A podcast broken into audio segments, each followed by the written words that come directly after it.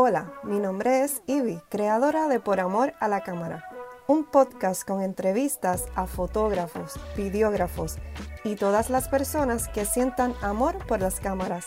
En el episodio de hoy, entrevisto al fotógrafo de bodas y artistas como Natalia Rivera y Jennifer Coscuyuela, Alexander Wayne.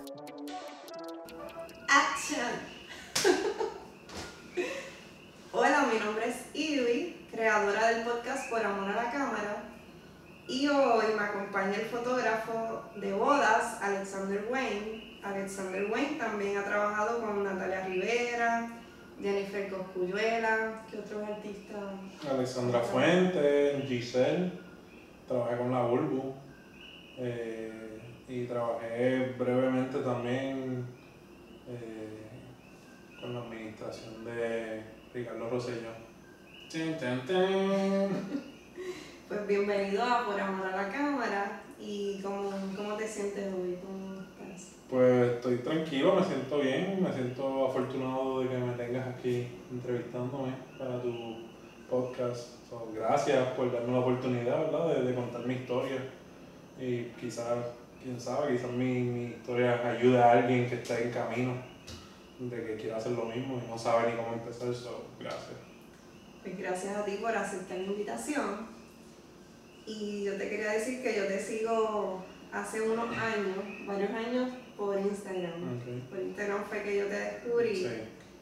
Y lo más que me gustaba de tu trabajo eran tus videos, porque empezaban como Alexander Wayne presenta, y como, se como una película, como una película. de cine, y eso me, es lo más que me gusta de, de, tus, de tus videos. Sí, es básicamente mi, mi film ahora, como que eh, ponerle mi nombre a todo y sin embargo he tenido situaciones donde no le pongo mi nombre a un producto y el cliente me escribe para atrás, ponle tu nombre, ponle tu nombre, eso es como que ya es, la firma. ¿Y desde cuándo empezaste a llamarte Alexander Wayne? A ponerle esa marca a todos tus trabajos. Pues fue alrededor del 2008, cuando, yo, mi nombre real es Alexander, Daniel Alexander eh, y fue cuando vi la película que a todo el mundo le encantó, The Dark Knight, by Christopher Nolan. Y me encantó tanto el personaje de Bruce Wayne como lo proyectaron en la película que yo dije, oh my god, yo quiero ser eh, Bruce Wayne. Y entonces ahí se me ocurrió como que ponerme Alexander Wayne. Y desde el 2008, básicamente antes de, que todo el mundo empezó a usar mucho las redes y todas esas cosas, ya yo tenía mi nombre establecido. Ya tú tienes claro como que que el nombre es importante. Como que sí, sí. La importancia del nombre. Sí, porque yo, yo soy, desde bien pequeñito, yo soy movie buff, como que me encantan las películas y para mí como que ver un trailer que enseñara el nombre del director y que se vea brutal y todo eso, para mí era importante. Y entonces como que yo reconocía la importancia de tener un nombre que se viera icónico al, al salirlo, a salir en pantalla. Y pues como que alrededor del 2000, 2003 yo creo aproximadamente, empecé mi, mi misión de buscar mi nombre. Ha sido una aventura de muchos años. Pues yo estaba discutiendo con, con él antes de la entrevista que para mí fue, la experiencia fue diferente. Para mí yo pensé, olvídate del nombre y como que hazlo ya. empieza el proyecto porque estaba pues, eh, pensando mucho en qué nombre ponerle y pensando y pensando y como que no empezaba. Y eso le pasa a mucha gente. Y para mí fue como más importante usar cualquier nombre, aunque no fuera creativo, que ir foto y ya. Y empezar. Como que para mí fue eso más importante, pero para ti, el tener un nombre diferente. Para mí, como que psicológicamente tener un nombre cool era lo que realmente me motivaba a querer trabajar. Versus, no, ¿sabes? Yo me acuerdo pensando de que no, si no tengo un nombre cool, yo no quiero hacer nada. ¿Entiendes? Que es como que bien terco de mi parte, como que no, yo no, yo no tengo un nombre cool para presentar, no, no quiero hacer nada. Y me dijiste que para ti el nombre es todo. Para, exacto. y se me quedó en mi mente de la Y me imagino que lo hablaremos un poquito más adelante, pero el nombre fue lo que me estableció y lo que me ayudó en la carrera, sin embargo, a que todo el mundo, llámate a Alexander Wayne, llámate a Alexander Wayne. Y el nombre fue tan importante en, en la gente decir, oh, espérate, yo quiero trabajar entonces con Alexander Wayne, ¿quién es él? Un nombre tan poco común y me ayudó mucho en la carrera. Eso me parece bien interesante, pero vamos a hablar de cuándo fue que descubriste que te gustaban las cámaras. Ok, so, mm, ¿cómo lo explico? No necesariamente descubrí que me gustaban las cámaras. Yo descubrí primero que me gustaba lo que es la creación de cine realmente yo no sabía nada de cámara y no me importaba mucho de las cámaras, porque eso para mí era como que muy, muy técnico. Yo quería ser el creador de contenido. Eh, y eso me gustó cuando vi las películas como Matrix, Bad Boys 2, que tienen como estos únicos movimientos demasiado exagerados, etcétera, etcétera. Entonces volví para atrás a, películas de los 90 que yo veía cuando niño, eh, Terminator 2, Jurassic Park y ahí fue cuando empecé a descubrir que si movimientos de cámara y iluminación y todas esas cosas. Y no fue hasta que entré a escuela de cine que te empiezan a hablar de lo técnico de una cámara. Y me acuerdo, me acuerdo la primera semana o primer día que empezaron que si ISO, que si apertura, que si velocidad y mi mente se hizo, mi mente se hizo mucho. Y yo, yo, yo, Dios mío, pero ¿qué es esto? Si yo estoy acostumbrado a poner una cámara en automático y ya tú grabas lo que sea, ¿me entiendes? Y realmente como que no me interesaba... Eh, la fotografía en sí, sino todo. No me, exacto, no me, no me interesaba realmente el aspecto técnico de una cámara, como que no me importaba. Yo sé que pues si yo veía una foto o un video, yo decía, wow, eso se ve brutal, ¿cómo lo hicieron? Entonces a base de lo que me gustaba, pues me decían, ah, pues eso de con tal cámara, con luces así. Y ahí me entraba el interés. Pero fue un proceso bien largo. Pero desde niño era que te gustaba ya. Exacto, sí, literal. Que hacía inventos. Por eso, yo en casa había una cámara eh, chippy de esa, de rollo, yo creo, no sé. Y como que me dejaban usarla, y yo lo usaba y grababa con mi hermano, con la, con la máscara de, de Scream. Y grabábamos con eso, y yo hacía películas y las editaba en el VCR. Explícame más cómo hacía esa edición. Ok, so, básicamente era un proceso, era un proceso bien, bien eh, de conectar cable. So, eh, so, si grababa una escena que, que, había diálogo, pues dejaba el diálogo. Entonces, si la próxima escena había música, pues yo venía y desde el componente conectaba el input, porque por ejemplo el VCR te permite tres entradas, video, amarillo y dos audios, blanco y rojo. Entonces tú lo único que tenías que hacer era conectarle el audio y dejar video, entonces tenían video con música. Y yo editaba dentro del VCR. Y la gente cuando lo veía, yo lo enseñaba a los vecinos. Yo no sé llorar, sin timidez ninguna. Y los vecinos iban a casa y veían, wow, qué brutal. Y yo editaba en el VCR literal y lo, lo, lo imprimía, como quien dice, en, en, en la casa. O sea, como los 10, 11 años ya yo poniéndome creativo. Pero lo de la cámara no me interesaba. Yo lo que quería era crear. O sea, eso todavía no estaba como que, wow, ¿qué cámara es esta? ¿Me entiendes? Yo estaba creando todavía. No fue hasta más tarde, eh, diría yo, como hasta los 18 20 años, que fue que como que la obligación de como que tienes que aprender de cámaras, tienes que aprender de velocidad, tienes que aprender de lente, ISO, apertura, pues para que tú mismo vayas mejorando eso. Y ahí fue que como que empezó mi interés, como quien dice, en las cámaras. Eso fue un proceso largo, pero mi, mi interés en el arte fue a los 10 años, o antes, cuando ya empezaba a ver películas. fue un proceso... Bien influenciado por las películas. Porque sí, sí, por eso.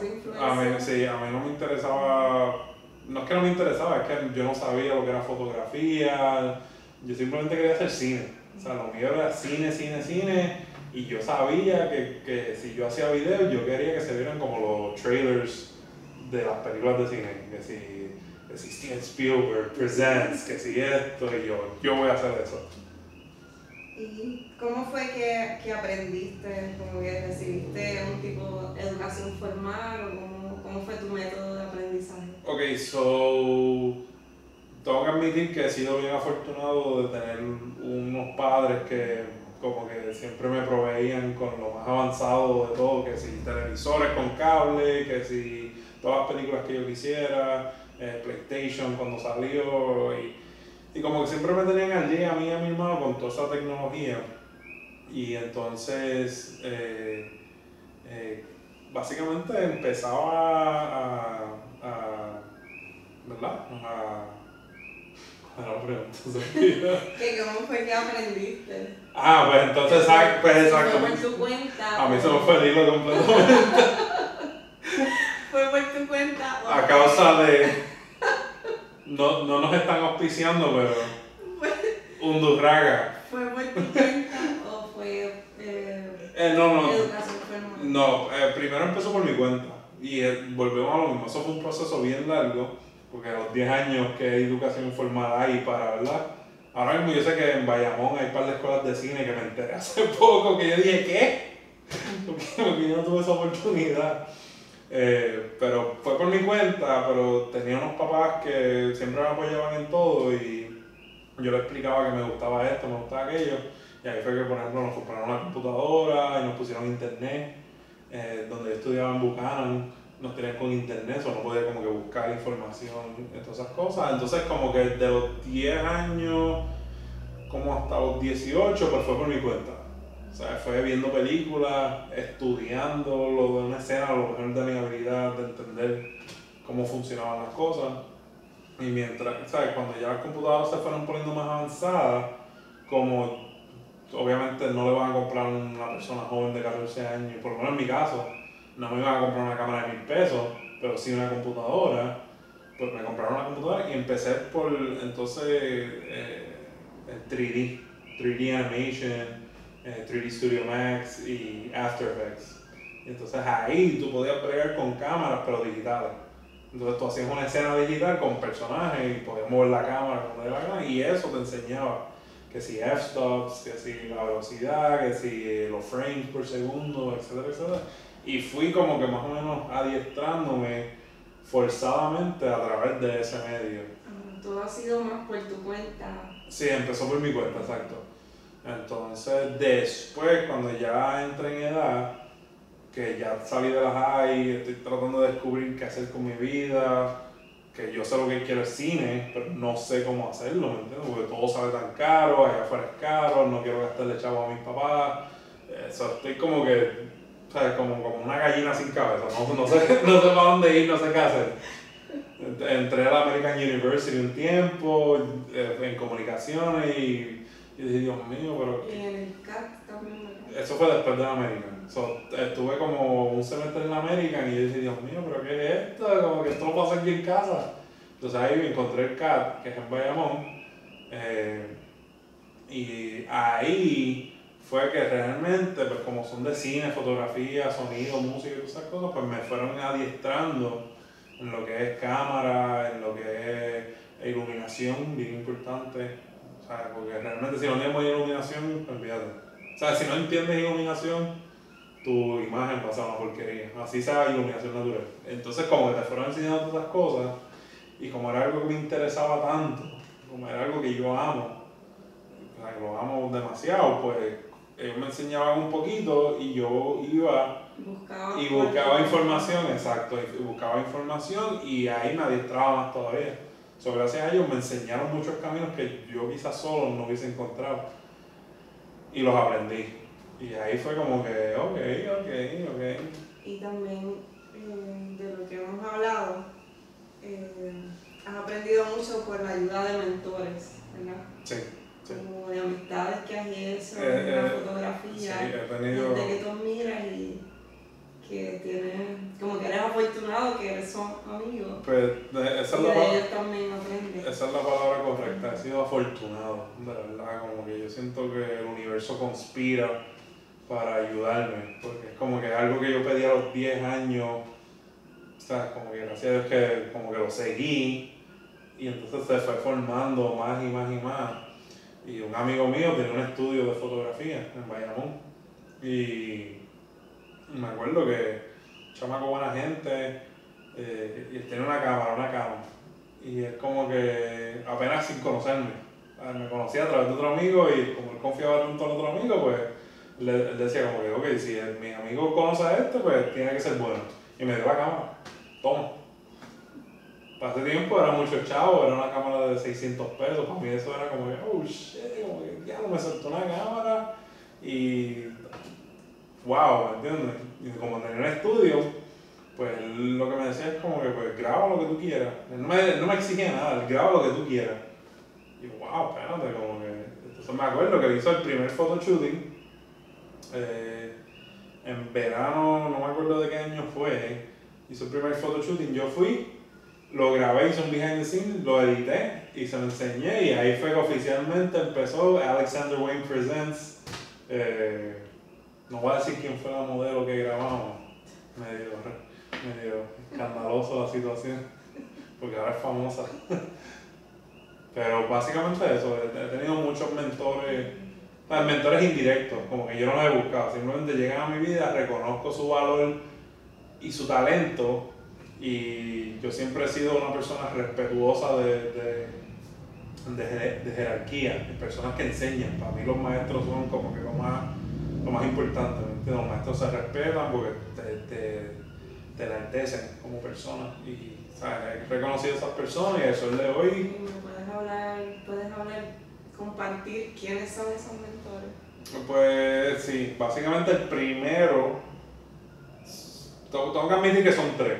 So, uno obviamente no lo conozco, eh, te lo he dicho a ti muchas veces ya. Ah, sí.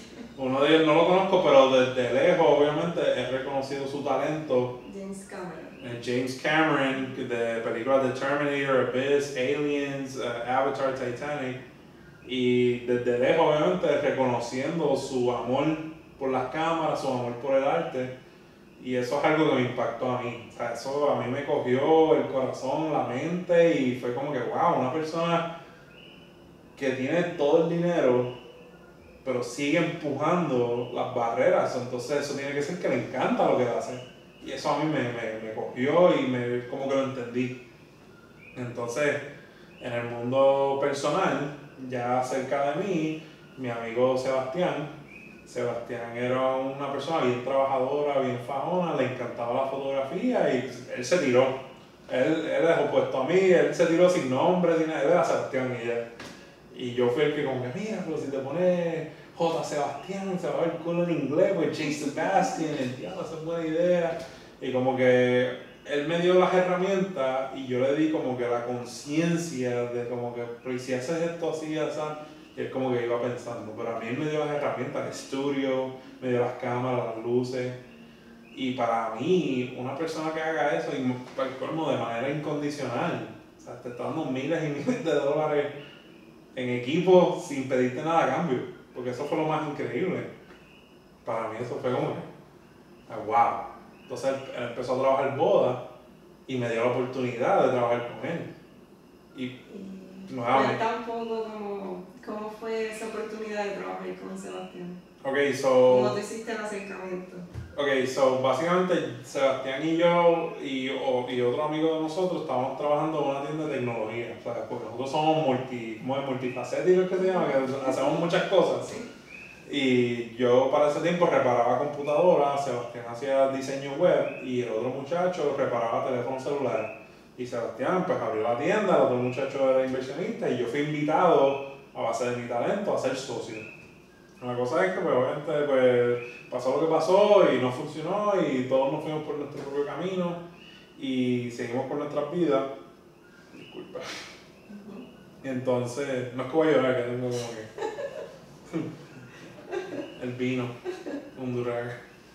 Entonces, eh, cuando eso terminó, un amigo mío que yo había conocido en Best Buy, él me escribió y me dijo, mira, ¿qué pasó con la tienda? O sea, historia larga y corta, ese amigo a través de mí se conectó a Sebastián. Y ese amigo era fotógrafo. Entonces como que le brindó la idea de Sebastián, como que, ya, tú tienes estudios, sí, yo tengo estudios, pues vamos a usarlo.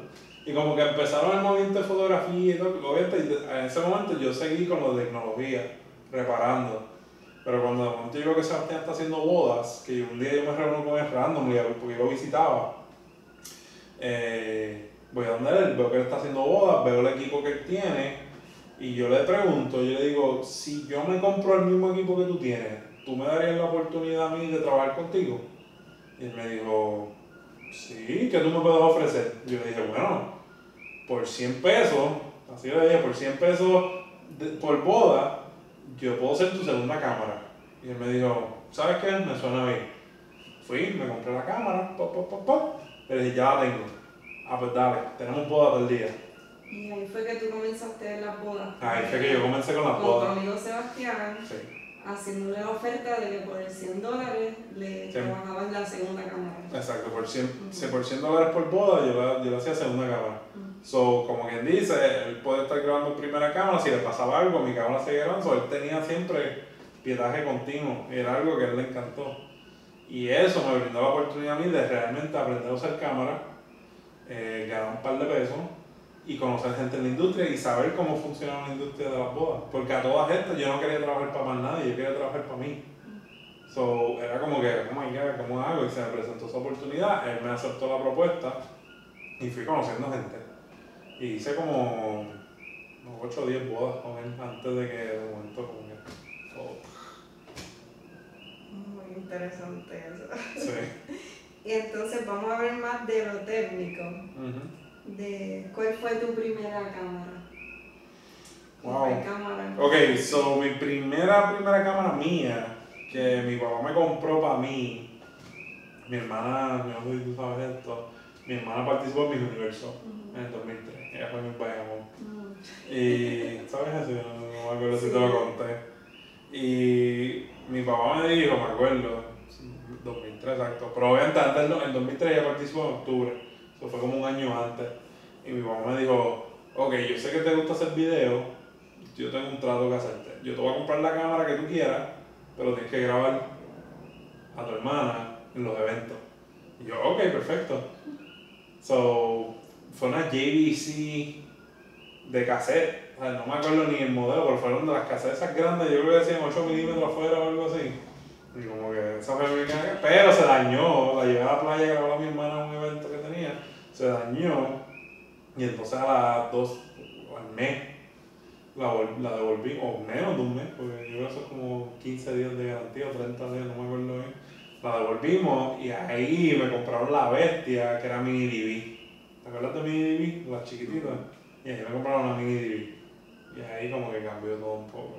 ¿Y qué consejo tú le das a una persona que, para comprarse su primera cámara? Que una persona que quiera hacerlo profesionalmente, ¿qué mm. consejo le das? Porque eso es como que una pregunta que se hace mucho. Sí. Yo le diría yo le diría que busquen los videos en YouTube. YouTube es la mejor herramienta. Tú lo sabes, ¿verdad? Adicta a YouTube. Yo le diría, busquen en YouTube los videos que te gusten a ti.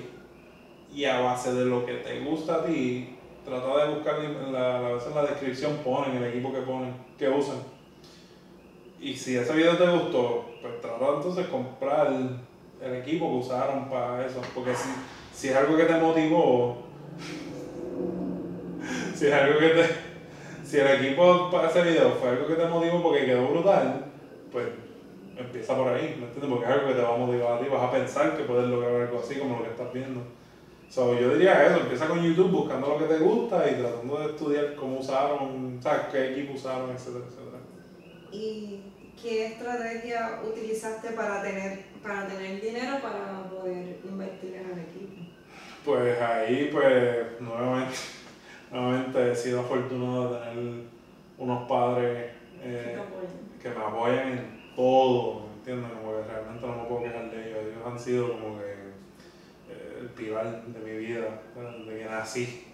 Y pues nada, básicamente me senté con mi padre y le dije, necesito un préstamo pequeñito y me lo prestó, me compré la cámara, me compré la laptop, o sea, tenía una cámara, una laptop y un trípode, un Manfrotto que lo. ¿Tu primer equipo fue una cámara? Una 6D Mark I, 2405 F4 y una MacBook de 13 pulgadas versión 2014. ¿Y con eso tú empezaste a hacer las bodas? Con una batería y una memoria. Con eso yo empecé a hacer bodas, terminaba las bodas, me iba al estudio de mi amigo Sebastián, pasábamos la boda, me pagaba y me iba para acá. Para que fue realmente... Que no fue mucho equipo. No. Pues fueron esas tres cosas. entonces, esa semana que me compré la cámara y la computadora, fui a Costco y en Costco estaban vendiendo los trípodes Manfrotto, los Be Free. Y yo, eh, 150 pesos. Y hablo 150 pesos, un trípode. ¿Qué es eso? Está caro, pero después como que uno se da cuenta que hay cosas más caras y como que no se duele tanto. Bueno, lo compré y tenía esas tres cosas.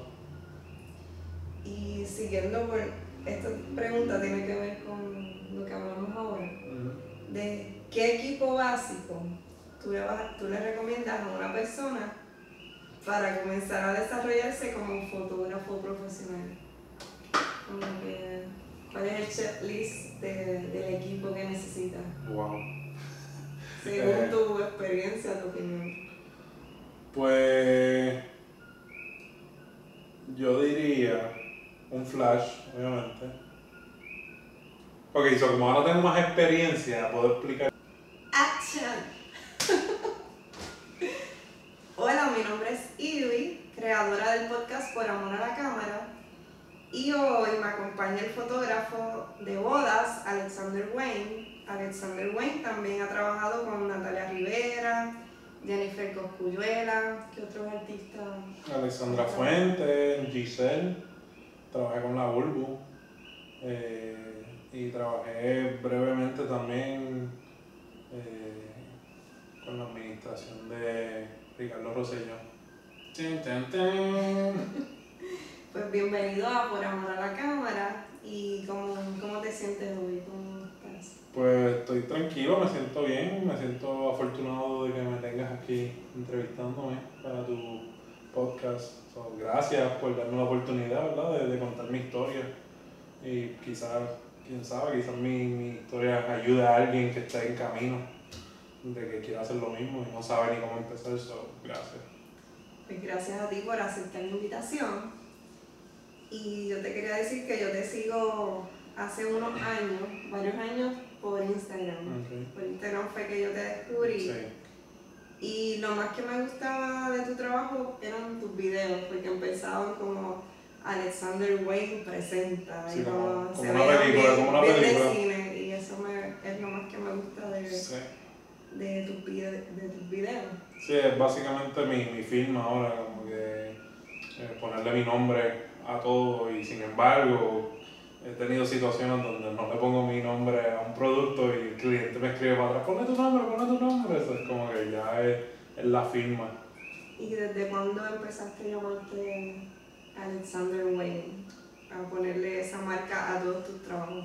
Pues fue alrededor del 2008, cuando, o sea, yo, mi nombre real es Alexander, Daniel Alexander, eh, y fue cuando vi la película que a todo el mundo le encantó, The Dark Knight, by Christopher Nolan, y me encantó tanto el personaje de Bruce Wayne como lo proyectaron en la película, que yo dije, oh my god, yo quiero ser eh, Bruce Wayne, y entonces ahí se me ocurrió como que ponerme Alexander Wayne. Y desde el 2008, básicamente antes de, de que todo el mundo empezó a usar mucho las redes y todas esas cosas, ya yo tenía mi nombre establecido. so. Ya tú tienes claro como que, que el nombre es importante.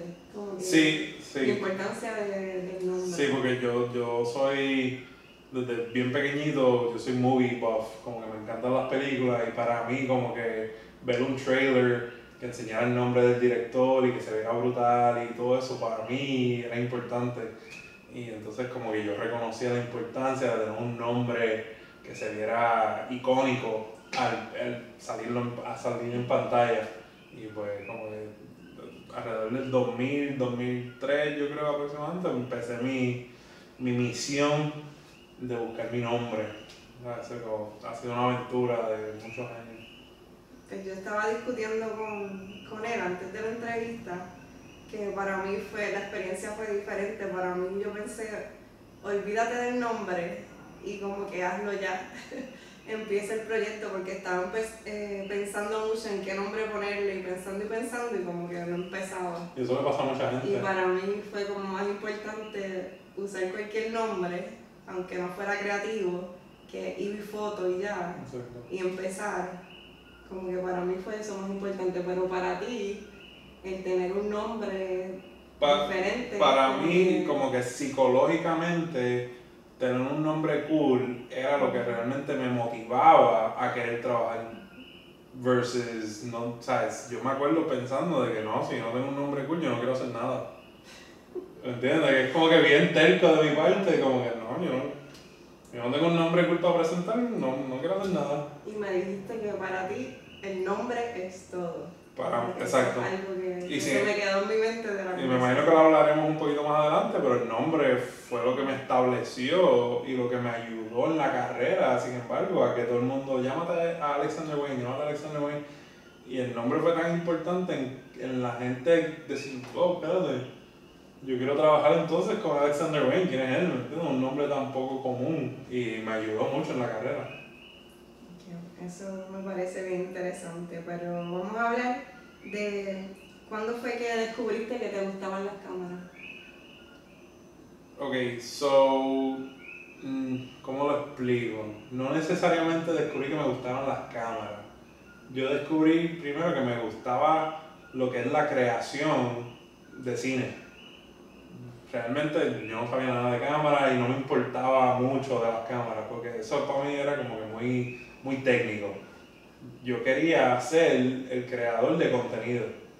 Eh, y eso me gustó cuando vi las películas como Matrix, Bad Boys 2, que tienen como estos únicos movimientos demasiado exagerados, etcétera, etcétera. Entonces volví para atrás a, películas de los 90 que yo veía cuando niño, eh, Terminator 2, Jurassic Park. Y ahí fue cuando empecé a descubrir que si movimientos de cámara y iluminación y todas esas cosas. Y no fue hasta que entré a de cine que te empiezan a hablar de lo técnico de una cámara y me acuerdo, me acuerdo la primera semana o primer día que empezaron que si ISO, que si apertura, que si velocidad y mi mente se hizo, mi mente se hizo mucho. Y yo, yo, yo, Dios mío, pero ¿qué es esto? Si yo estoy acostumbrado a poner una cámara en automático y ya tú grabas lo que sea, ¿me entiendes? Y realmente como que no me interesaba eh, la fotografía en sí, sino todo. No me, exacto, no me, no me interesaba realmente el aspecto técnico de una cámara, como que no me importaba. Yo sé que pues si yo veía una foto o un video, yo decía, wow, eso se ve brutal, ¿cómo lo hicieron? Entonces a base de lo que me gustaba, pues me decían, ah, pues eso de con tal cámara, con luces así. Y ahí me entraba el interés. Pero fue un proceso bien largo. Pero desde niño era que te gustaba ya. Exacto, sí, literal. hacía inventos. Por eso, yo en casa había una cámara eh, chippy de esa, de rollo, yo creo, no sé. Y como que me dejaban usarla, yo lo usaba y grababa con mi hermano, con la, con la máscara de, de Scream. Y grabábamos con eso, y yo hacía películas y las editaba en el VCR. Explícame más cómo hacía esa edición. Ok, so, básicamente era un proceso, era un proceso bien, bien eh, de conectar cable. So, eh, so, si grababa una escena que, que, había diálogo, pues dejaba el diálogo. Entonces, si la próxima escena había música, pues yo venía y desde el componente conectaba el input, porque por ejemplo el VCR te permite tres entradas, video, amarillo y dos audios, blanco y rojo. Entonces tú lo único que tenías que hacer era conectarle el audio y dejar video, entonces tenían video con música. Y yo editaba dentro del VCR. Y la gente cuando lo veía, yo lo enseñaba a los vecinos. Yo no sé llorar, sin timidez ninguna. Y los vecinos iban a casa y veían, wow, qué brutal. Y yo editaba en el VCR literal y lo, lo, lo imprimía, como quien dice, en, en, en la casa. O sea, como los 10, 11 años ya yo poniéndome creativo. Pero lo de la cámara no me interesaba. Yo lo que quería era crear. Eso todavía no estaba como que, wow, ¿qué cámara es esta? ¿Me entiendes? Yo estaba creando todavía. No fue hasta más tarde, eh, diría yo, como hasta los 18 o 20 años, que fue que como que la obligación de como que tienes que aprender de cámara, tienes que aprender de velocidad, tienes que aprender de lente, ISO, apertura, pues para que tú mismo vayas mejorando eso y ahí fue que como que empezó mi interés, como quien dice, en las cámaras. Eso fue un proceso largo, pero mi, mi interés en el arte fue a los 10 años, o antes, cuando ya empezaba a ver películas. fue un proceso... Bien, influenciado por las películas. sí, sí, por eso. A mí, sí, a mí no me interesaba, no es que no me interesaba, es que yo no sabía lo que era fotografía, yo simplemente quería hacer cine. O sea, lo mío era cine, cine, cine Y yo sabía que, que si yo hacía videos, yo quería que se vieran como los trailers de las películas de cine. Que si, que si Steven Spielberg presents, que si esto, y yo, yo voy a hacer eso.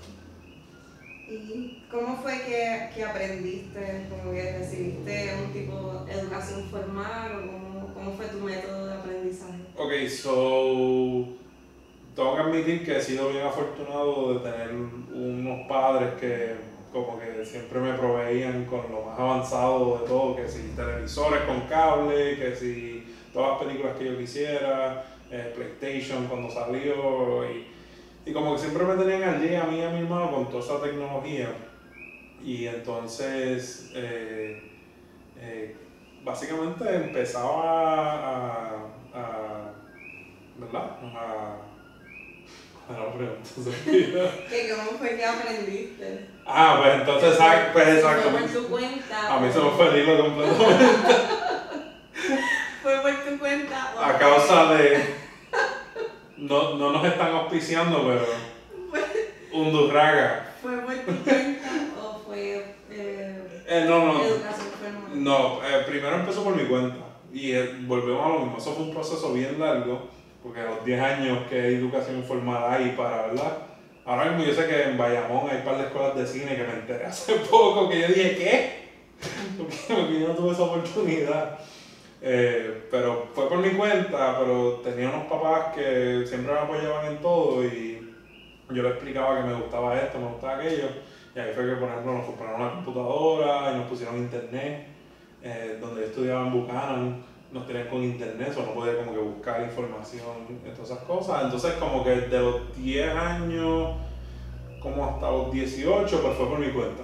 O sea, fue viendo películas, estudiando lo de una escena, lo mejor de mi habilidad de entender cómo funcionaban las cosas. Y mientras, ¿sabes? Cuando ya las computadoras se fueron poniendo más avanzadas, como obviamente no le van a comprar a una persona joven de 14 años, por lo menos en mi caso, no me iban a comprar una cámara de mil pesos, pero sí una computadora, pues me compraron una computadora y empecé por entonces eh, 3D, 3D animation 3D eh, Studio Max y After Effects. Entonces ahí tú podías pelear con cámaras, pero digitales. Entonces tú hacías una escena digital con personajes y podías mover la cámara como la y eso te enseñaba que si f-stops, que si la velocidad, que si los frames por segundo, etcétera, etcétera. Y fui como que más o menos adiestrándome forzadamente a través de ese medio. Todo ha sido más por tu cuenta. Sí, empezó por mi cuenta, exacto. Entonces, después, cuando ya entré en edad, que ya salí de la high, estoy tratando de descubrir qué hacer con mi vida, que yo sé lo que quiero es cine, pero no sé cómo hacerlo, ¿me entiendes? Porque todo sale tan caro, allá afuera es caro, no quiero gastarle chavo a mis papás. Eso, estoy como que, ¿sabes? Como, como una gallina sin cabeza, no, no, sé, no sé para dónde ir, no sé qué hacer. Entré a la American University un tiempo, eh, en comunicaciones y y dije, Dios mío, pero... Y en el CAT también. Eso fue después de la American. So, estuve como un semestre en la American y dije, Dios mío, pero ¿qué es esto? Como que esto lo puedo hacer aquí en casa. Entonces ahí encontré el CAT, que es en Bayamón. Eh, y ahí fue que realmente, pues como son de cine, fotografía, sonido, música y todas esas cosas, pues me fueron adiestrando en lo que es cámara, en lo que es iluminación, bien importante o sea, porque realmente si no tenemos iluminación, olvídate.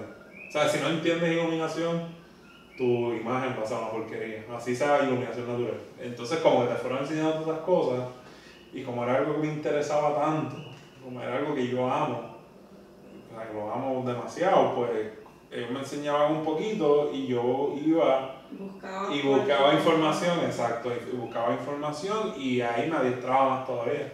So, gracias a ellos me enseñaron muchos caminos que yo quizás solo no hubiese encontrado. Y los aprendí. Y ahí fue como que, ok, ok, ok. Y también eh, de lo que hemos hablado, eh, has aprendido mucho por la ayuda de mentores, ¿verdad? Sí. Sí. Como de amistades que has hecho en la eh, fotografía, sí, tenido... desde que tú miras y que tiene, como que eres afortunado que eres son amigos. Pues esa es, la ellos también esa es la palabra correcta, he sido afortunado, de verdad, como que yo siento que el universo conspira para ayudarme, porque es como que algo que yo pedí a los 10 años, o sea, como que gracias a Dios que como que lo seguí y entonces se fue formando más y más y más. Y un amigo mío tenía un estudio de fotografía en Bayamón y me acuerdo que chamaco buena gente eh, y él tenía una cámara, una cámara. Y es como que apenas sin conocerme. Me conocía a través de otro amigo y como él confiaba en otro amigo, pues le, decía como que, ok, si mi amigo conoce a este, pues tiene que ser bueno. Y me dio la cámara. Toma. Ese tiempo era mucho chavo, era una cámara de 600 pesos. Para mí eso era como que, oh shit, como que ya no me soltó una cámara. Y wow, ¿me entiendes? Y como tenía un estudio, pues lo que me decía es como que, pues graba lo que tú quieras. no me, no me exige nada, graba lo que tú quieras. Y wow, espérate, como que. Entonces me acuerdo que hizo el primer photoshooting. Eh, en verano, no me acuerdo de qué año fue. Hizo el primer photoshooting. Yo fui, lo grabé, hice un behind the scenes, lo edité y se lo enseñé. Y ahí fue que oficialmente empezó Alexander Wayne Presents.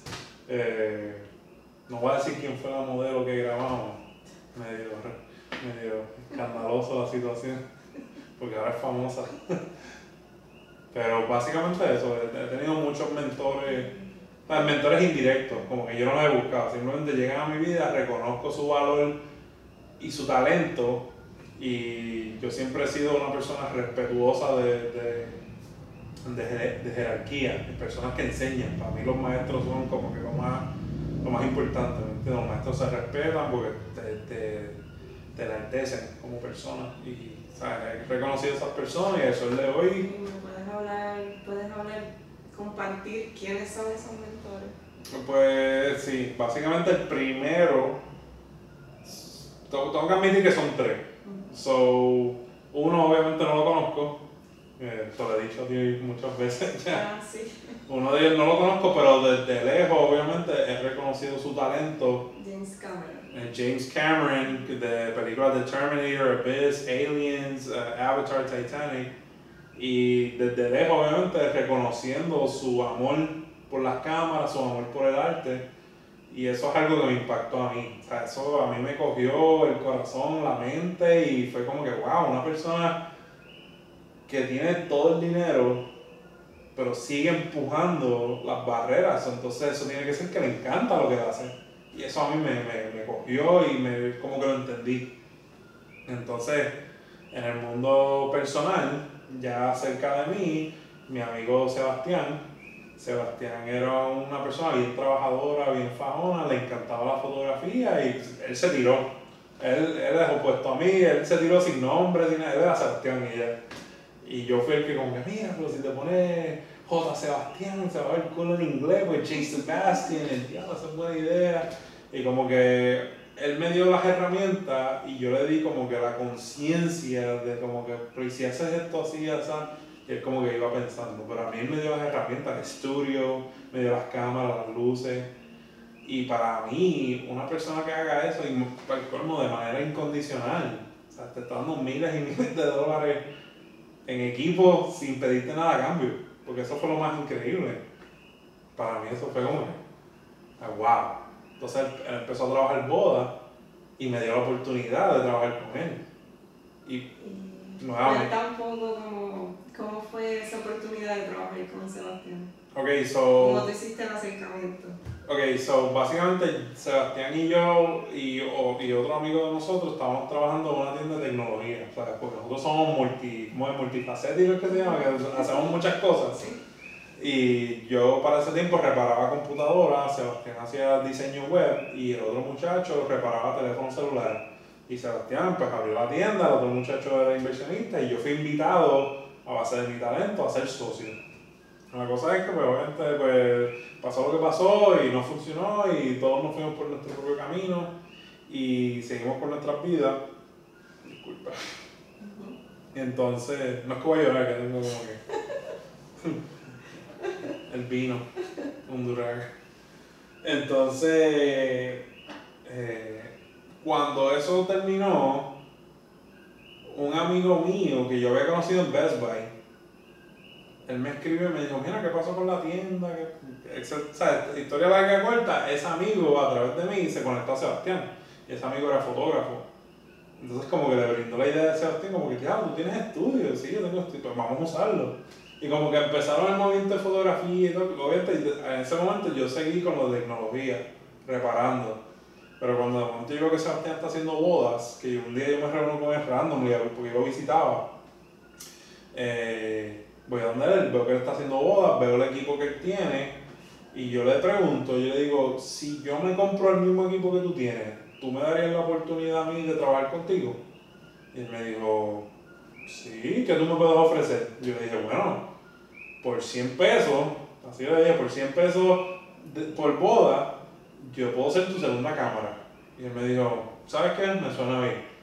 Fui, me compré la cámara, pop, pop, pop, pop. Le dije, ya la tengo. Ah, pues dale, tenemos boda todo el día. Y ahí fue que tú comenzaste en las bodas. Ahí fue que yo comencé con las bodas. Con tu amigo Sebastián. Sí. Haciéndole la oferta de que por 100 dólares le sí. trabajaban la segunda cámara. Exacto, por 100, por 100 dólares por boda yo la, yo hacía segunda cámara. So, como quien dice, él puede estar grabando en primera cámara, si le pasaba algo, mi cámara seguía grabando, so, él tenía siempre pietaje continuo, era algo que a él le encantó. Y eso me brindó la oportunidad a mí de realmente aprender a usar cámara, eh, ganar un par de pesos y conocer gente en la industria y saber cómo funciona la industria de las bodas. Porque a todas estas yo no quería trabajar para más nadie, yo quería trabajar para mí. So, era como que, oh my god, ¿cómo hago? Y se me presentó esa oportunidad, él me aceptó la propuesta y fui conociendo gente. Y hice como 8 o 10 bodas con él antes de que de momento como que Muy interesante eso. Sí. y entonces vamos a ver más de lo técnico. de ¿Cuál fue tu primera cámara? Wow. Cámara? Ok, so mi primera, primera cámara mía, que mi papá me compró para mí, mi hermana, sé si tú sabes esto, mi hermana participó en mi universo en el 2003 ella fue mi Bayamón. Mm. Y, ¿sabes eso? No, me acuerdo si te lo conté. Y mi papá me dijo, me acuerdo, 2003 exacto, pero obviamente antes, en 2003 ella participó en octubre, eso fue como un año antes. Y mi papá me dijo, ok, yo sé que te gusta hacer videos, yo tengo un trato que hacerte. Yo te voy a comprar la cámara que tú quieras, pero tienes que grabar a tu hermana en los eventos. Y yo, ok, perfecto. So, fue una JVC de cassette. O sea, no me acuerdo ni el modelo, pero fueron de las cassettes grandes, yo creo que decían 8 milímetros afuera o algo así. Y como que esa fue Pero se dañó, la llevé a la playa, grabó a mi hermana en un evento que tenía, se dañó. Y entonces a las dos, o al mes, la, la devolví, o menos de un mes, porque yo creo que eso es como 15 días de garantía o 30 días, no me acuerdo bien. La devolvimos y ahí me compraron la bestia, que era mini DV. ¿Te acuerdas de mini DV? Las chiquititas. Y ahí me compraron una mini DV. Y ahí como que cambió todo un poco. ¿Y qué consejo tú le das a una persona que, para comprarse su primera cámara? Que una persona que quiera hacerlo profesionalmente, ¿qué mm. consejo le das? Porque eso es como que una pregunta que se hace mucho. Sí. Yo le diría yo le diría que busquen los videos en YouTube. YouTube es la mejor herramienta. Tú lo sabes, ¿verdad? Adicta a YouTube. Yo le diría, busquen en YouTube los videos que te gusten a ti y a base de lo que te gusta a ti, trata de buscar en la, a veces en la descripción ponen el equipo que ponen, que usan. Y si ese video te gustó, pues trata entonces de comprar el, equipo que usaron para eso. Porque si, si es algo que te motivó, si es algo que te. Si el equipo para ese video fue algo que te motivó porque quedó brutal, pues empieza por ahí, ¿me entiendes? Porque es algo que te va a motivar a ti, vas a pensar que puedes lograr algo así como lo que estás viendo. So, yo diría eso, empieza con YouTube buscando lo que te gusta y tratando de estudiar cómo usaron, o qué equipo usaron, etcétera, etcétera. ¿Y qué estrategia utilizaste para tener, para tener dinero para poder invertir en el equipo?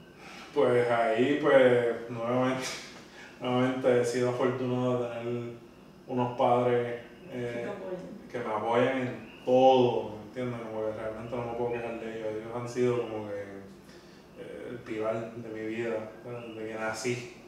Y pues nada, básicamente me senté con mi padre y le dije, necesito un préstamo pequeñito y me lo prestó, me compré la cámara, me compré la laptop, o sea, tenía una cámara, una laptop y un trípode, un Manfrotto. Que lo compré. ¿Tu primer equipo fue una cámara? Una 6D Mark I, 2405 F4 y una MacBook de 13 pulgadas versión 2014. Y con eso tú empezaste a hacer las bodas. Con una batería y una memoria. Con eso yo empecé a hacer bodas, terminaba las bodas, me iban al estudio de mi amigo Sebastián, pasábamos la boda, me pagaba y me iba para acá. Wow. Para que fue realmente. Que no fue mucho equipo. No. En. No. Fue esa, fueron esas tres cosas. Entonces, esa semana que me compré la cámara y la computadora, fui a Costco y en Costco estaban vendiendo los trípodes Manfrotto los Be Free. Y yo, eh, 150 pesos. Y hablo 150 pesos, un trípode. ¿Qué es eso? Está caro, pero después como que uno se da cuenta que hay cosas más caras y como no se duele tanto. Bueno, lo compré y tenía esas tres cosas. ¿Qué equipo básico le recomiendas a una persona que, que quiera comenzar a desarrollarse como fotógrafo profesional? Pues una laptop, una DSLR, y si no tienes, ok, so, entre comillas, rápido para explicar, existen varios tipos de DSLR, par de cámaras. Ahora mismo existe en el mercado Micro Four Thirds, que el sensor es bien pequeñito, existe crop frame, que el sensor es 24 milímetros, y existe full frame, que el sensor es 35 milímetros, y creo hasta 38 milímetros, y todo eso cambia. So, si no tienes mucho dinero, pues obviamente te puedes ir con una craft frame, que son las más económicas en el mercado, salen como en 500, 600 pesos. Y, y entonces, pero si tienes todo el dinero del mundo, te recomendaría una full frame. Hoy día las Canon están volviendo a como que tener poder en cuestión del mercado. Nikon full frame, una, una ¿De cámara recomiendas que sea full frame? Si, tienes el dinero, si tienes el presupuesto, una full frame, ¿para qué? Porque en situaciones de poca iluminación, una full frame te puede rescatar la foto. Una crop frame te puede salir con mucho ruido si tienes que subir el ISO porque no hay mucha iluminación. Y además de la cámara, ¿qué, qué otro equipo? Pues un buen flash, un buen flash. Eh, o sea, volvemos a lo mismo. Si tienes presupuesto, pues te puedes comprar un, un, flash con el trigger y un, un softbox para difuminar esa iluminación. Si no tienes mucho dinero, pues entonces un flash que, que usas encima de la cámara. Disculpa. Y ahora mismo hay muchas opciones chinas, eh, los Yornuo y, y todas esas cosas que tienen. O sea, que hay, hay, hay opciones, hay opciones. Cualquier cosa que te escriban por inbox. Sí. Cámara full frame, flash. ¿Y qué más? Y bueno, eh, obviamente necesitan memoria. SanDisk, no compren le, le, como el Lexar, Lexar, no compren memoria Lexar. Horrible. Sabrá Dios hay alguien que ve dice, yo uso Lexar, pues hemos tenido malas experiencias con Lexar. So, SanDisk es la memoria más que puede eh, confiar, más confiable. Según tu experiencia. Sí, exacto. Te especializas en la fotografía y video para bodas. Cuéntame la historia de cómo te convertiste en fotógrafo de bodas. ¿Cómo fue que comenzó todo?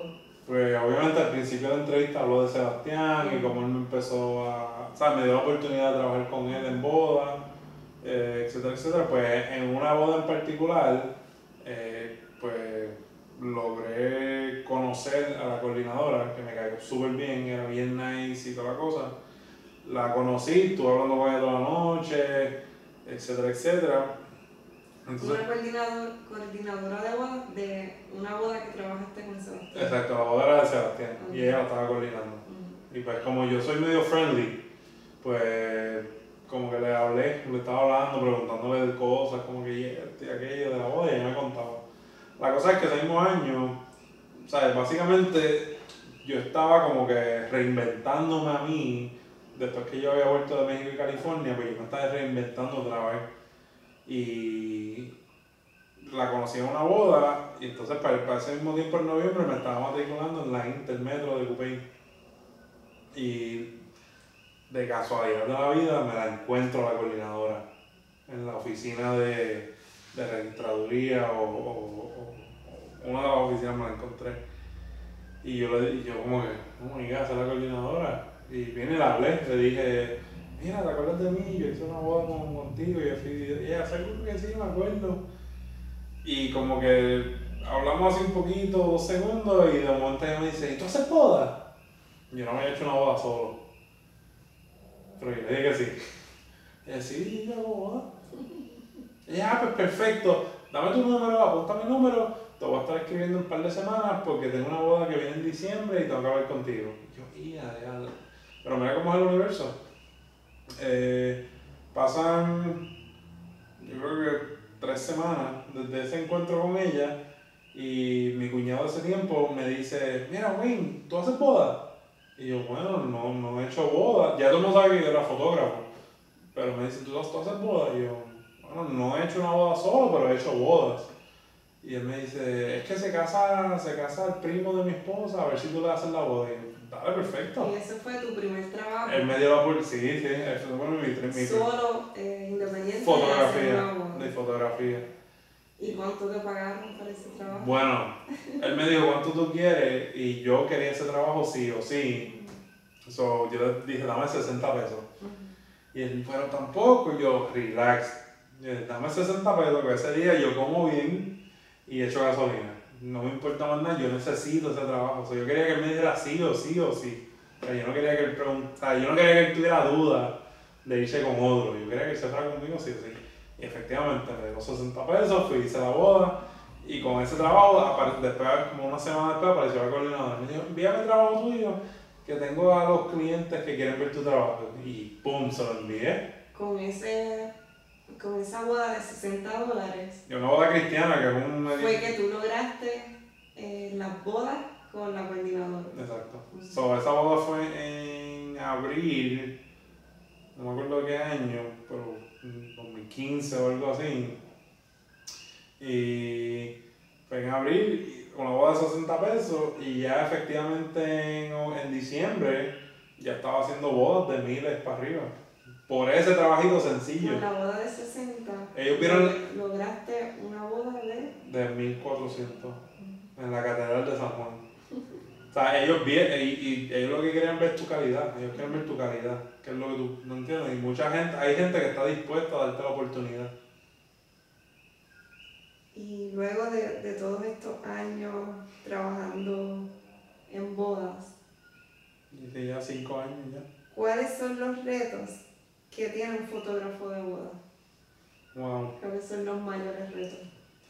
El reto mayor, mayor, mayor es el tiempo tú no tienes todo el tiempo que tú quisieras. Y la presión, ¿verdad? Como sí, so, el tiempo so, y que trabajar bajo presión. Por eso, so, básicamente, eh, a veces como que uno se va por ahí un sábado, un domingo relax, a tirar fotos y sacas unas fotos increíbles, qué sé yo. Porque tienes todo el tiempo, tienes todo el tiempo de pensar, procesar y, y, y montar las cosas como tú quieres. Pero entonces, eh, en boda, eh, a veces las corren, ¿sabes? Por, por, por horario. Y a veces las cosas no corren como deberían. entonces, si se atrasó algo al principio, pues te quitan tiempo de la recepción. Y entonces ahí es que viene la coordinadora y dice, tienes 15 minutos para tirarle fotos a la pareja. Y tú te quedas como que 15 minutos, como que yo necesito setear luces, acomodar traje, como que, Dios mío, como cuando entiendes, como 15 minutos te van nada. Y eso, eso es uno de los retos más fuertes eh, que yo me he encontrado, que es el tiempo. Sí, es el tiempo. El tiempo está en tu contra siempre. La cosa es que al principio, cuando tú estás, ella está en la preparación, que tú estás con ella, está todo el mundo relax. La coordinadora. No, me refiero a la novia. todo el mundo está relax, ella está, ella está ahí maquillando y tú estás mirando el reloj y tu diablo, vas a las 5 ella todavía ni la han peinado, ya son las 3 y media, ella piensa que el tiempo le va a dar, porque hay que terminar, tirar la foto y con el novio, y el tiempo está en tu contra. Y al principio, como que yo no decía nada, porque realmente yo no entendía como que el concepto de nada de esas cosas. Ahora, yo pongo presión, mira, tienes que avanzar, Y si no avanzan el tiempo que yo digo, yo me voy. Y voy a coger novio. Y realmente lo más importante es la novia. So, trato de quedarme con ella. Pero si veo que no está ready, pues trato de coger el novio. Y, y, y si el novio no está ready, es como que, mira, pues, ¿sabes? I'm sorry for you, tengo que irme porque la boda es en un sitio súper lejos. ¿Y qué otros fotógrafos de bodas, pues, pueden ser internacionales o puertorriqueños, tú admiras? Wow, de boda. Eh...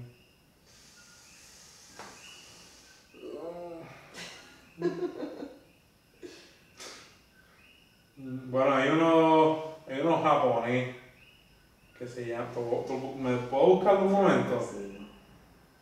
Se llama, te voy a decir ahora mismo. Este tipo me gusta. Se llama CM. A ver si de internet. Es CM algo, es CM algo. Ah, mira aquí. Es CM Long, se llama él. Y el tipo tiene una foto espectacular, hermano. No me. Él hace obviamente fotos. Mm. Son bien creativos. Sí, son bien creativos. Mucha iluminación. Lo pueden buscar por Instagram, ¿es? Sí, es C-M-L-E-U-N-G. CM Long. Y el tipo es un duro, duro, duro. Y otro que realmente admiro, que nunca he conocido y siempre he querido conocer, porque las historias de él eh, como que lo persiguen, como que me trae mucha curiosidad, es Pablo Díaz. O sea, Siempre quiero conocer a Pablo Díaz y como que mucha gente que conozco lo conoce, pero bueno, todavía no se ha dado esa oportunidad. Y lo quiero conocer. O sea, ¿Por qué lo quieres conocer? eh, me han contado muchas cosas buenas de él. O sea, que es humilde, eh, que le gusta trabajar, que le gusta la creatividad y es tranquilo. O sea, me gusta la gente así, que es como que, que, que ama lo que hace. Y ahora lo que me han dicho de él es que él, él ama. Que tiene talento, pero además es Sí, una buena personalidad. exacto. Sí, sí, sí, literal, literal. Y hay otros que realmente ahora no me estoy acordando, pero es que como que trato de no mirar muchos trabajos locales. No quiero eh, influenciarme, como que quiero tratar de ser original. Eso no quiere decir que no lo he hecho, ¿me entiendes? Yo he visto trabajos de otros fotógrafos locales que he dicho, me gusta, y voy a hacer así mismo. Tengo una anécdota que contar, si quieres, si me das cuenta la cuento, si no, Sí, te iba a preguntar que sobre eso. como una anécdota graciosa o emotiva de, de, Ok, de trabajo de ok. bodas, que eso puede ser una anécdota que puede Pues una anécdota que me pasó este año. Eh, so, básicamente a final de, de agosto yo fui para New York y cuando volví a Puerto Rico me enfermé con. ¿Cómo es que se llama la infección esa de los pulmones? Mico. Micoplasma, me enfermé con micoplasma. Mi- microplasma. Mico es mico, es micoplasma, me enfermé con eso. Y la cosa es que te- yo tenía un love story esa semana. Y la novia viene y me envía ejemplos de otros fotógrafos de Puerto Rico. Me dice, yo quiero fotos así. Y yo no estaba procesando. Ni, o sea, yo tenía una fiebre asquerosa. Yo me estaba muriendo. ¿ok? O sea, yo estaba como que, ok, perfecto. So, fuimos a, no me acuerdo el lugar, Lares o algo así. Fuimos para allá. Ruinas Sí, fue, exacto. Es Lares, no me acuerdo bien. Pero fuimos, fuimos a ese sitio y fui con mi asistente. Y yo, te digo, yo me sentía tan mal que yo no podía procesar. Y yo vengo, y yo vengo, enseño a mi asistente las fotos que ella me envió de ejemplo. Y yo, mira, hazlo así mismo y ya. Hazlo así mismo. Y básicamente fue un copiete, pero pues realmente fue que me sentía tan mal que al fotógrafo que es, pues, disculpa. Por lo menos sabes que admiro tu trabajo. Y he trabajado contigo, pero no voy a decir nombre. Y generalmente, ahora que mencionas a tu asistente, pues generalmente un fotógrafo de bodas eh, no puede trabajar solo, porque Exacto. es mucho trabajo y muchos momentos importantes que solo pasan una vez, que Ujú. tienes que tener a alguien Exacto. ahí para capturarlo. Exacto. Un fotógrafo de bodas necesita un equipo. ¿Qué consejos tú me puedes dar para manejar a las personas que trabajan contigo y, y para trabajar en equipo? Ok. lo más importante, escuchen bien ustedes, porque yo sé que hay par de ustedes que, que como no entienden el concepto. Y yo conozco, me han contado historias de fotógrafos bien famosos y no procesan este concepto. Lo, lo más importante para que tu equipo te responda como tú necesitas que te responda es acostumbrarlos a que cuando terminen el día de trabajo, la paga está ahí esperándolo. Eso es número uno. Y eso es lo más importante. Hay, hay asistentes que quieren aprender, hay asistentes que quieren que tú les enseñes, pero hay asistentes que realmente van porque necesitan chavo. Necesitan dinero. Y eso es algo que yo he entendido desde el principio. Si tú le pagas a tu, a tu asistente, a quien sea que tú lleves contigo, la misma noche de trabajo o, o, la, o la siguiente mañana, siendo responsable, esa persona va a estar ahí por ti siempre que tú lo llames. Obviamente no, sabes, va a haber circunstancias que no pueden, pero va, te va a responder mucho y te va a ayudar siempre que tú lo necesites para tratar de ser el mejor fotógrafo que tú puedas ser. Y, y gracias a Dios he, he, sido afortunado de tener gente que me responden. ¿Por qué? Porque yo les respondo a ellos con su paga, que acordamos antemano o sea, eso, estamos de acuerdo, mira, te vas a hacer tu paga el día de la boda, sí, sí, perfecto. Termina la boda, toma. Y eso psicológicamente estimula a la persona a confiar en ti, en que cuando ellos te estén jodiendo por ti, al final de la noche la paga va a estar ahí. No hagas a la gente esperar por dinero, nunca. Eso es una falta de respeto. Y pasa mucho. Pasa mucho en la industria y conozco fotógrafos que se ganan 20 mil pesos mensuales y para pagar 250 pesos se tardan un mes.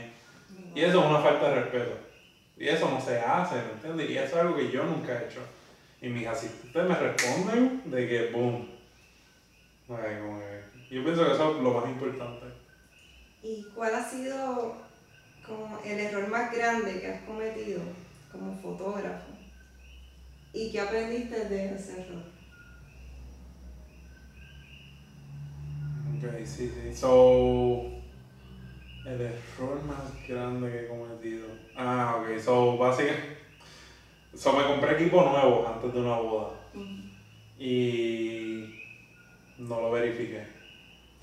Y tiraba en JPEG.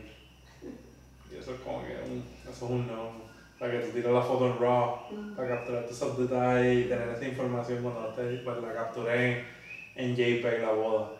Gracias a Dios que la iluminé bien y a la novia le encantaron las fotos y qué pero eso mi consejo es si siempre que se compren una cámara, no se confíen, revísenla, que todos los settings estén como necesitan estar. O sea, yo me confié y yo, se olvídate. Y lo sé así, sin chingo, cuando llegué a casa que verifique JPEG, y yo, diablo. Pero no, no ha sido lo único que le ha pasado. Conozco un par de fotógrafos que le ha pasado. Y además del trabajo con, en, en bodas, Eres conocido porque has trabajado con Natalia Rivera, con sí.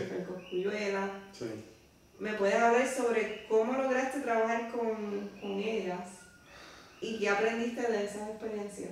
Ok, so lo increíble de lo que me ha pasado en la vida eh, es que lo de las bodas conecta con lo de Natalia Rivera. So, mi amigo que me introdujo a las bodas tiene su estudio y él sigue, Sebastián, y él sigue expandiendo y haciendo lo suyo, yo nunca lo molestaba, si él me necesitaba pues yo lo ayudaba, pero yo tenía lo mío, él tenía lo de él, yo tenía lo mío, eso después de la tienda.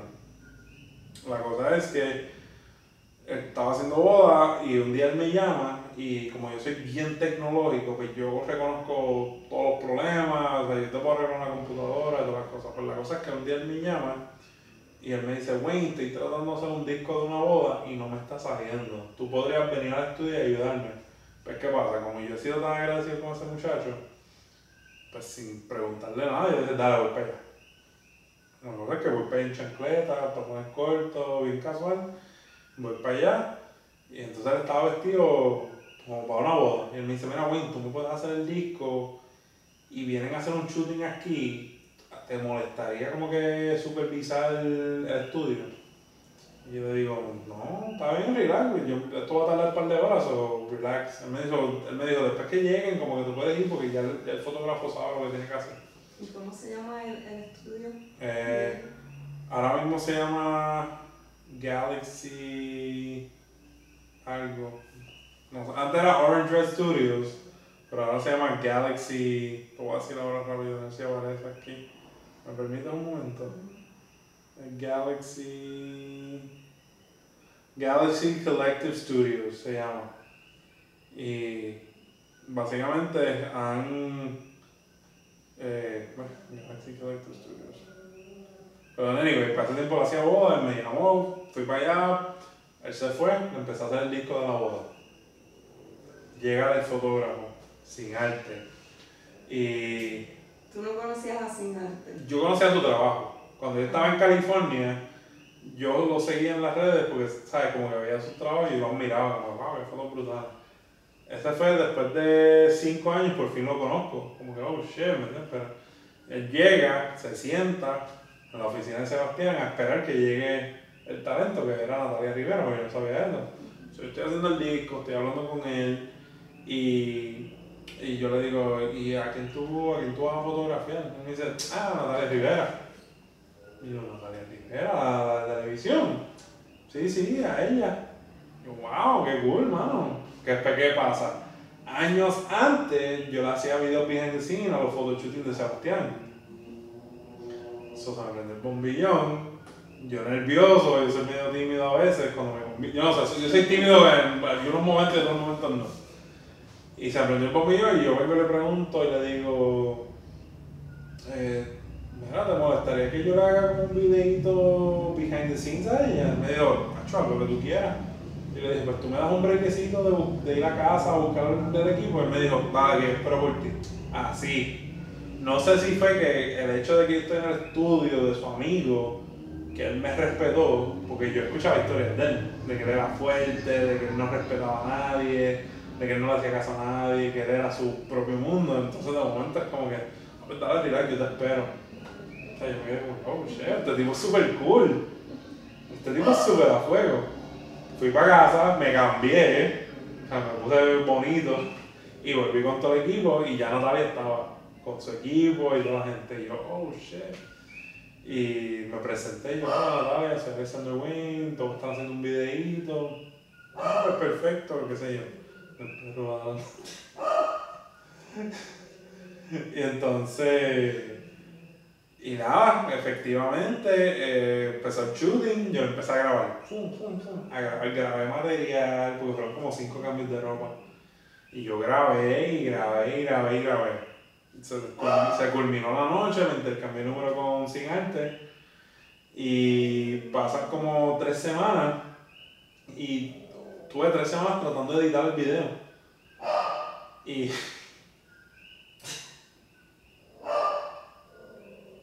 aquí viene un fake. Entonces tuve, tuve tres semanas tratando de editar el video. Hasta que Sin Arte me escribió. Porque yo soy medio nervioso yo, yo soy, o sea, me gusta lo que hago, pero yo siempre trato, yo siento que como que nunca es suficiente, o yo sigo como que dándole casco, casco y casco y casco. Y como tres semanas después, si gente me escribe y me dice, bueno, el video de Natalia que me lo está pidiendo. Y yo, pues dame un break, déjame terminarlo, lo terminé y se lo envié. Y después me escribió por atrás, mira, me encantó el video, está brutal. Lo posteó y a los dos días tuvo como 130 y pico mil views o algo así. Eso fue mi primer video que para el colmo tenía mi nombre al principio, Alexander Wayne Presents, Natalia Rivera. Y el video como 135 mil views en dos días. Y fue mi primer video que fue como que boom. Y ahí conocí a Sin Arte y ahí como que me transicioné un poco a lo que es eh, fotografía más de modelo, de, modelo y, y cosas. Y para los que no conocen a Sin Arte, es un fotógrafo que se especializa mucho como en desnudo, ¿verdad? Sí, Sin Arte se especializa mucho en nudes, pero eh, él hace todo tipo de fotografía, ¿me entiendes? Pero es más conocido por... Por eso, él, se ha hecho famoso por los nudes, y, blanco, y este año él se enfoca en blanco y negro, y como que la gente lo conoce por eso, pero realmente él es un fotógrafo de primera que te hace lo que sea. Lo que pasa es que le, o sea, le gusta ese, ese tipo de fotografía. Y se hizo amigo mío después de eso, que básicamente se hizo mentor mío como quien dice, ¿entiendes? Porque ya él tenía muchos años eh, de fotografía. De y es alguien que tú respetas mucho. Sí, sí, literal.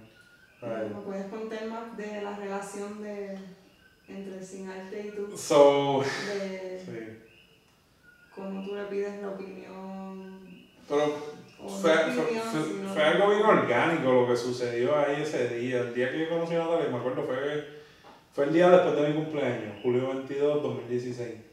Y fue algo bien orgánico y bien lindo lo que sucedió. Quizás me escuchan y dicen, ¿cómo que lindo? ¿Qué es eso? Pero fue algo bien bonito que sucedió, porque fue el primer día que nos conocimos, pero nos trataban, no, sé cómo pasó eso, ahora que lo pienso ni me acuerdo, pero nos tratábamos como si nos hubiésemos, conocido de toda la vida. Y, y, fue como que él me gritaba y yo le gritaba para atrás y salta en medio y, y esto, y como que una dinámica bien graciosa entre él y yo, que básicamente del 2016 ahora todavía somos amigos. Y nos escribimos y nos hablamos, yo lo visito, él me llama, vamos a salir, vamos a hacer shooting. Y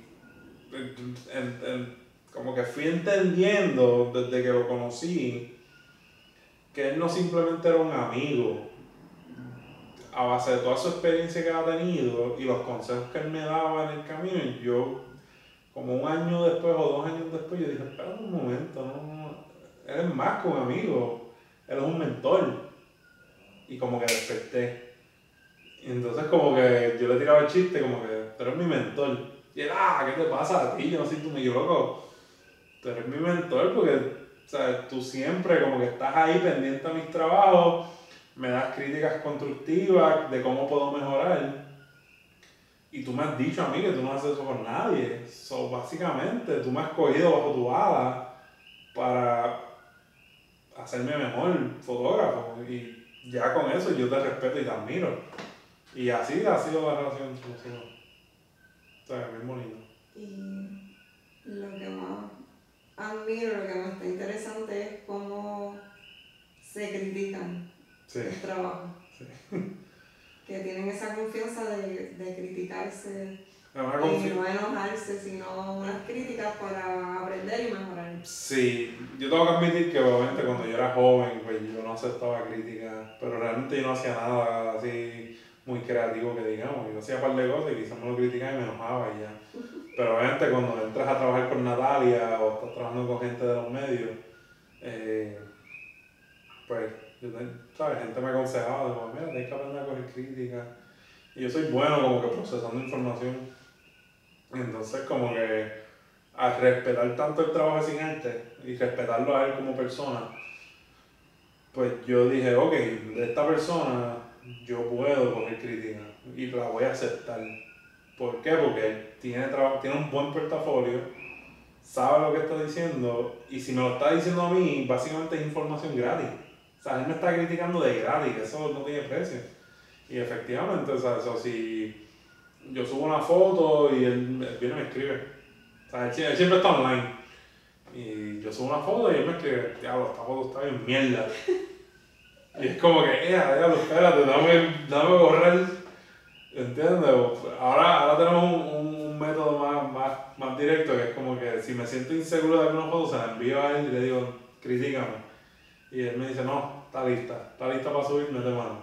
¿Ves? Entonces como que lo veo a él mucho como un mentor, como un maestro en eso y lo respeto mucho. Y hay fotógrafos que, que, que no tienen, yo creo que la capacidad de, de, hacer eso, de como que abrirse hacia otra persona que lo critique. A mí me gusta. Pero también es como tener cuidado de saber de quién aceptar las críticas. Sí, exacto, porque no voy a aceptar la crítica de alguien que trabaje donde sea, ¿me entiendes? O sea, él es una persona que, que por, alguna, por alguna razón conoce a todo el mundo, conoce a todas las estrellas. Una vez estábamos en la playa, él llamó a, a, a, Zion, el rapero, y lo llamó en la playa. Y estaban, estaban los modelos como que no le creían, y él vino y llamó a Zion.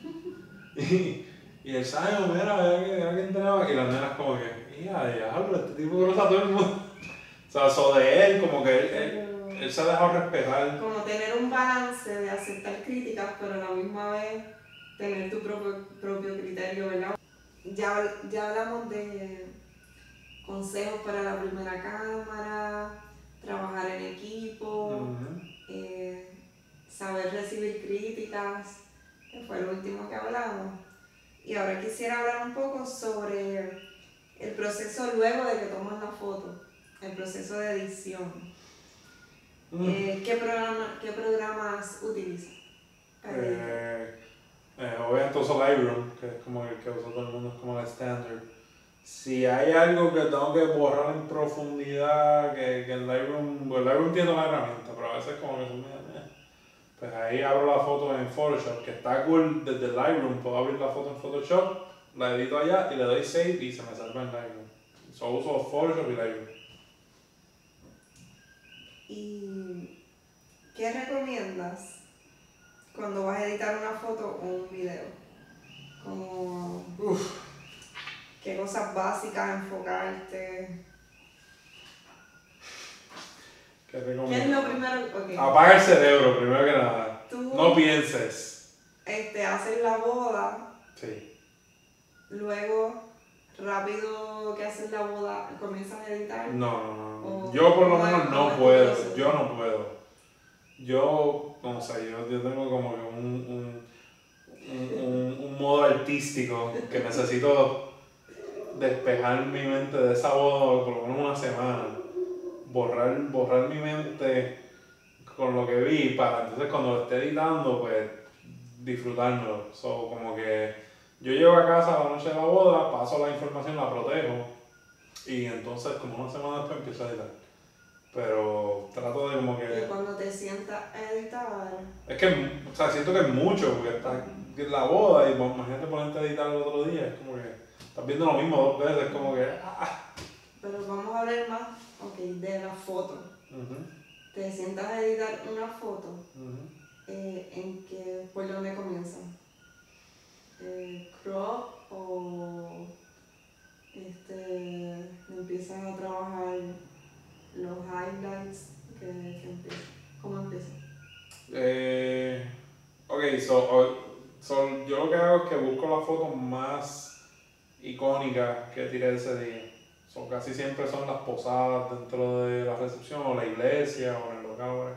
Busco esa foto, que casi siempre la novia tiene el traje abierto, con que le ponemos el backlight y toda la iluminación y toda la cosa, y edito esa rapidito. Y esa como que me, me, me, me activa para empezar desde el principio. Entonces edito esa que está como por el medio de 700 fotos. Entonces vuelvo para atrás al principio ahí empiezo... Eh, casi siempre le bajamos los highlights un poquito para que no pierda detalle. Eh, los colores, depende del color que tenga, esos subo, si hay grama, lo subo el verde. Y voy trabajando con esas cosas. El, el, el, lens profile, eso lo arreglo. Si, si veo que como que no, no merita tenerlo. Eso es cuando las orillas salen oscuras. Tú le activas el lens profile y se, se, como la foto se anivela. Y como que voy trabajando, pero siempre empiezo por la más icónica posible, la foto más bella que yo tiré ese día, trato de empezar por ahí para motivarme. La que ya esté como que casi no necesita edición. Exacto, sí, como que te motiva a querer editar las demás, porque uno tira tantas fotos que como que te sofocas mentalmente y tú no puedes sofocarte mentalmente, entonces tú tienes que seguir trabajando. So, trato de motivarme yo mismo viendo esas fotos bellas que tiré. Vamos a seguir con las redes sociales. Ahora mismo eh, vivimos en una era que, de redes sociales. Eh, ¿Cómo las redes sociales te ayudaron en tu negocio de fotografía? Uf, eso es una pregunta bien fácil. Eh, básicamente las redes sociales me ayudaron en todo. a pesar de, no sé si a pesar, pero como que aunque haya pasado lo que pasó con la coordinadora, cuando ya yo tuve mi, primer, mi primera boda y mi primer video para poder presentar, las redes sociales tomaron el rol más importante, porque ahí, como yo soy bien diestro en computadores, en mi mundo y todas las cosas, pues ahí yo me puse a, a promocionar mi trabajo fotográfico, mi trabajo de, de, de video, y eso cogió y siguió por ahí para abajo como, como, como un virus, digo yo, que eso... So, diría que tomaron el rol más importante de, de, de todo, de todo el aspecto. ¿Y cuál es la red social que te brinda más resultados? Facebook, definitivamente. por Facebook, de verdad, gracias a Facebook he generado mucho, mucho dinero. Y tú no tienes como una página web, todo ha sido redes sociales. Pues la, la, la ironía del mundo, yo soy programador de página web. yo soy programador de página web, he comprado el hosting mil veces, he pagado el, el, el, el Alexander Wayne Photography mil veces, pero el hecho de que el Facebook de Alexander Wayne Photography de boda me ha dejado tanto dinero que yo he dicho como que no me hace falta, ¿me entiendes?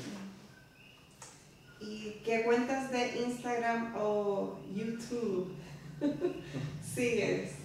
¿Cuáles son las cuentas que siguen, que te inspiran de, de otros fotógrafos o de a ti que te gusta mucho el cine? Sí. ¿Cuáles son esas cuentas de Instagram que, o, o YouTube? Ok, so, cuenta de Instagram, obviamente sigo sin arte. Ahí no hay break, ese es mi número uno. Número dos, y mi foto. brutal. Tengo que seguirla ya, definitivamente. Eh, número tres, me gusta mucho lo que se llama Johnny FPV, que es de un chamaquito que, que vuela drones de carrera y graba unos videos ridículos, ridículos, ridículos, que es yo moviéndose de, en todos los axis. Y es como que, wow, ¿me entiendes? Eh, pero de fotógrafo así realmente no sigo a nadie, pues es que trato de no trato de no ser influenciado por nadie. No sé si suena muy cliché ni nada, pero trato de, que, de que lo que yo haga sea original mío. ¿Entiendes? Aunque de vez en cuando me entre en Instagram y vea otras cosas, pero trato de no seguir a nadie para no, para no, ¿verdad? Bien, y ya, estamos casi terminando. Eh, me gustaría hablar más como más de lo personal o cómo la fotografía y el video te impacta, ha impactado en tu vida. ¿Qué momento difícil de tu vida has podido superar gracias a la fotografía? Ok, so básicamente yo era una persona bien tímida, bien, bien tímida, de que yo no me atrevía a salir, yo me atrevía a interactuar mucho, como que no me gustaba porque siempre me criaron bien encerrado con películas y todas esas cosas.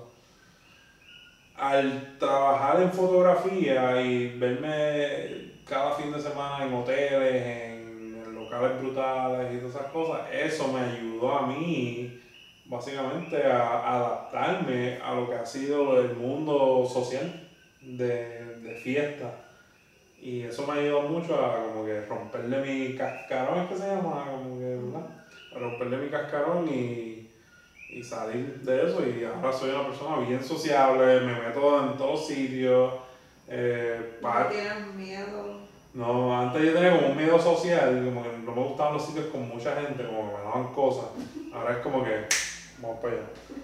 Y eso de la fotografía realmente me ayudó a abrirme y a salir y a conocer el mundo. ¿Y qué proyectos futuros tienes en mente? ¿A dónde quieres llegar con tu negocio de fotografía? Pues realmente a los 40 años ya yo no quiero estar haciendo fotografía. Ya yo quiero done. No me, no me, no me gustaría el hecho de como estar tirando fotos. No sé por qué, ¿me entiendes? ¿Por qué? Eh, no sé por qué te digo por qué. Como que te explico, como que no, como que a los 40 siento que ya no quiero estar tirando el piso y tirando fotos y como que arreglando trajes o lo que sea. Porque lo que sí quisiera estar haciendo es cine. Ahí es donde está mi, mi corazón. Ahí fue que empezó todo en el cine, ¿verdad? Por eso. Entonces como que la fotografía ha sido una herramienta y una enseñanza para mí de aprender de cómo funciona la luz, cómo funciona la cámara, cómo trabajar con gente, cómo trabajar en equipo, que a veces es bien difícil trabajar en equipo, cómo tú controlas tanta gente. Eh, y la fotografía de boda en particular me ha enseñado todas esas destrezas que antes yo no sabía. So, mi meta es que, ¿verdad? Con el favor de Dios, es que a los 40 años ya yo no voy a estar tirando fotos profesionales, sino que ya yo puedo estar haciendo películas, así sean películas sencillas de media hora, una hora, yo sé que una hora es más complicado, pero quisiera estar haciendo eso. Y yo realmente no quiero estar ni bregando con la cámara. Yo quiero estar. En dirección. Sí. Producir. Hasta producir, ¿me entiendes? Yo lo que quiero es contar historia. Porque yo siento que yo quiero contar tantas cosas que eso es lo que quiero hacer. Y a veces a través de la fotografía trato de, de contar par narrativas, etcétera, etcétera. Hace poco hice un shooting con una muchacha que tiene cáncer, tiene cáncer, ¿verdad? Que espero que salga bien de eso. Y pues le hice un shooting en blanco y negro. Ella quería exponer su cuerpo. Eh, y le hice el shooting y le encantó. Y pues, estoy tratando de, de, contar historias. Y, y, eso es lo que, ¿sabes? Me veo como que saliéndome de la fotografía y espero siendo pues, cineasta, como quien dice, pues quiero contar historias. Y para terminar,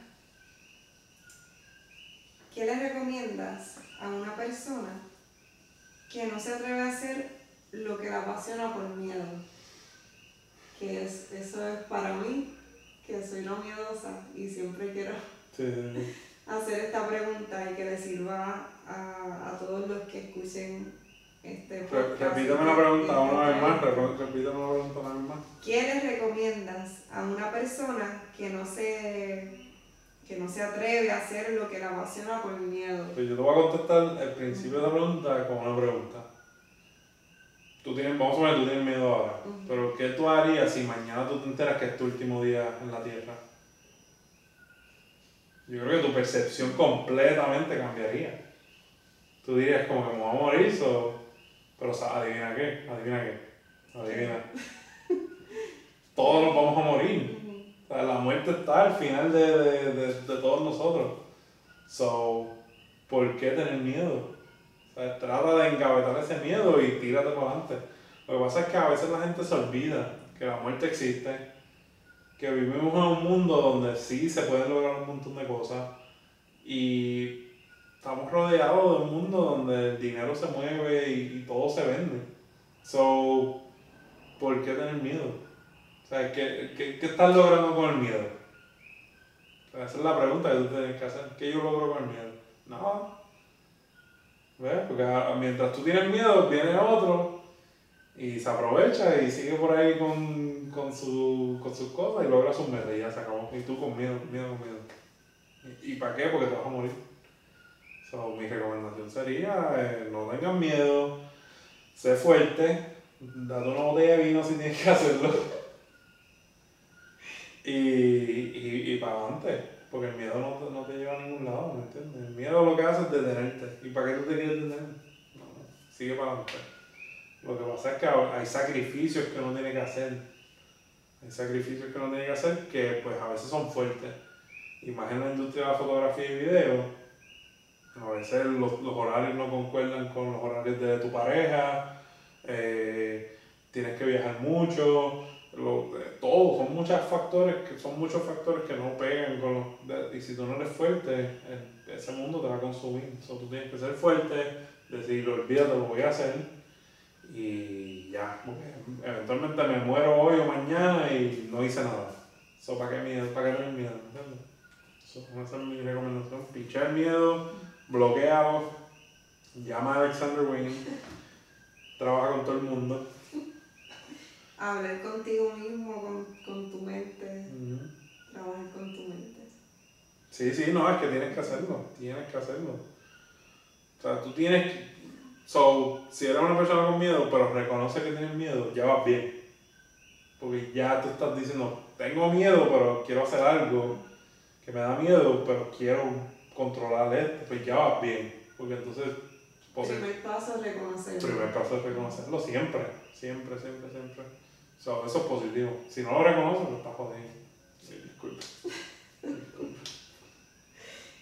Bueno, pues gracias por aceptar mi invitación y compartir tu experiencia y dónde te pueden encontrar para las personas que quieren hacer cualquier tipo de shooting o hacer una boda, ¿dónde te pueden encontrar? So, en Instagram me pueden encontrar en Alexander Wayne underscore. Y en Facebook me encuentran como Alexander Wayne o Alexander Wayne Photography o el nuevo lanzamiento que viene ahora, Alexander Wayne Studios. Wow, primicia. me vienen grande. Bueno, pues gracias por estar aquí otra vez. Y bye, un abrazo, espero Nos que, vemos, espero que se disfruten el podcast. que lo disfruten y que aprendan mucho y que sigan con sus sueños de estar en la fotografía. Mi último consejo, mi último consejo sería no se quiten. O sea, si de verdad tú amas lo que quieres hacer, no te quites para nada. O sea, pueden pasar 10 años, 20 años, 50 años. pero Si tú amas, así sea fotografía o Cualquier cualquier cosa que tú quieras hacer, si tú de verdad lo amas, tú no te vas a quitar nunca. ¿Entiendes? Pero si te quitas, ya no hay break. So, mi consejo es nunca se quiten de sus sueños. Nunca.